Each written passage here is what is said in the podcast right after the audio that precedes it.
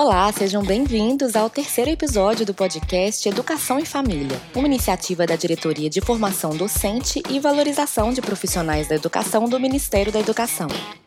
No episódio de hoje, a gente vai conversar com o atual chefe de projeto da Coordenação Geral de Formação de Gestores e Técnicos da Educação, Gabriel Portilho Moreira.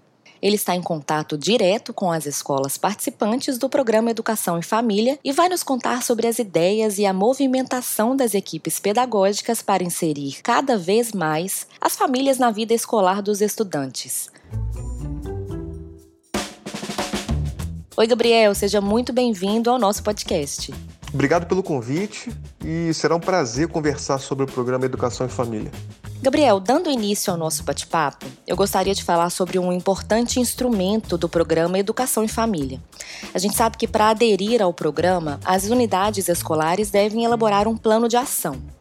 Conta pra gente o que é esse plano de ação e qual é a importância dele para o sucesso do programa. O plano de ação é um instrumento que ilustra como o programa Educação e Família será colocado em prática pelas escolas e o envio ao MEC é obrigatório. No plano, haverá o detalhamento das iniciativas. Então, por exemplo, é, a escola precisa informar o nome do conselheiro escolar responsável por validar as ações, o eixo da ação, que pode ser acompanhamento escolar ou projeto de vida, o tipo da ação, por exemplo, oficina, palestra, visita guiada, roda de conversa, o desafio a ser enfrentado, o objetivo, data e custos previstos e o número total de beneficiados.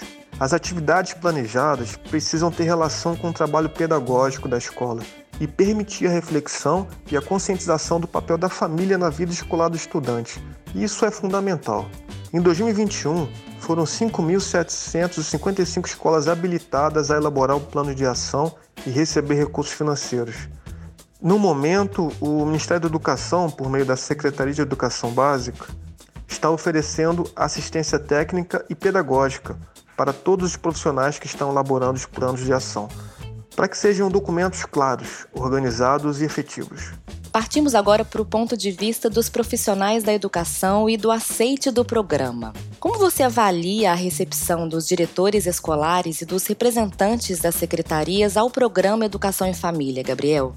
Bom, o que temos notado ao receber os planos de ação e também ao tirar dúvidas das secretarias de educação dos municípios e dos estados, em diversas oportunidades, é um claro comprometimento com o programa. Eles estão muito empolgados, reunindo as equipes, propondo ideias bem criativas e inusitadas. Avalio que existia anseio por algo desse tipo, porque eles sabem a real importância do envolvimento das famílias na caminhada escolar do estudante. Na verdade, algumas escolas já faziam por si só esse contato frequente com as famílias. Outras começaram agora com o incentivo do programa. O que vemos é a comunidade escolar com um novo ânimo para estimular a formação integral do estudante. Sobre essas ideias criativas que vocês já receberam, poderia compartilhar alguma com os nossos ouvintes? Há muita criatividade nas escolas brasileiras. Por exemplo, um dos planos de ação apresenta a ideia de uma visita guiada aos laboratórios de Biologia, Física e Química da Universidade Federal, com o objetivo de despertar nos estudantes e em seus familiares o interesse pelas ciências, além de aproximar os estudantes da realidade da universidade como uma perspectiva para o futuro. Isso é sensacional, gente. São ações que geram muitos desdobramentos na construção do projeto de vida do estudante porque são momentos onde se permite pensar, se permite planejar a médio e a longo prazos como deve ser a caminhada escolar para se alcançar sonhos e objetivos na vida adulta.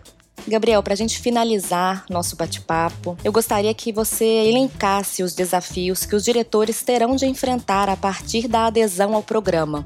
Bom, em primeiro lugar, precisamos parabenizar todos os diretores, todas as equipes escolares e todas as secretarias de educação pelo empenho demonstrado até agora com o programa Educação em Família. Eles se desafiaram e geraram ideias excelentes. Temos muito orgulho de ler tudo que estão preparando com tanto carinho para envolver as famílias e os estudantes.